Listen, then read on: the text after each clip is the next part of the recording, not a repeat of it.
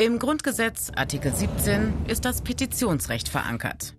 Dieser Artikel regelt das Recht, sich einzeln oder in Gemeinschaft mit anderen schriftlich mit Bitten oder Beschwerden an die Volksvertretung oder andere zuständige Stellen zu wenden. Im Bundestag ist ein eigenes Gremium dafür zuständig, diese Bitten zu bearbeiten, der Petitionsausschuss. Er prüft die Eingaben und kann dann den Bundestag auffordern, sich mit der Petition zu beschäftigen. Ab 50.000 Unterschriften haben Bürgerinnen das Recht, ihr Anliegen in einer öffentlichen Sitzung dem Petitionsausschuss persönlich vorzutragen. Auch in den Parlamenten der Bundesländer gibt es Petitionsausschüsse. Ein klarer Trend, immer mehr Menschen nutzen diesen Weg.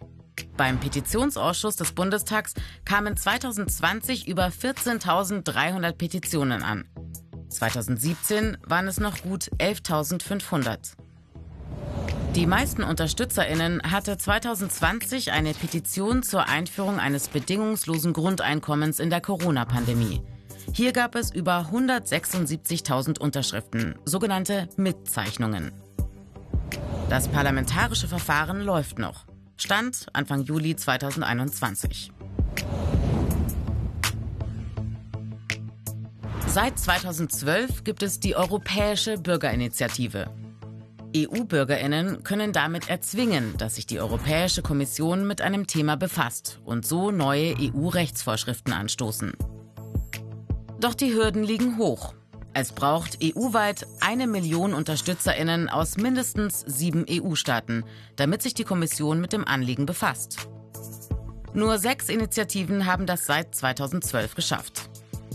Ende Juni 2021 ein Erfolg für die Initiative End the Cage Age gegen die Haltung von Nutztieren wie Geflügel, Schweinen und Kälbern in Käfigen und engen Ställen. Die Europäische Kommission will nun bis 2023 einen entsprechenden Gesetzesvorschlag vorlegen.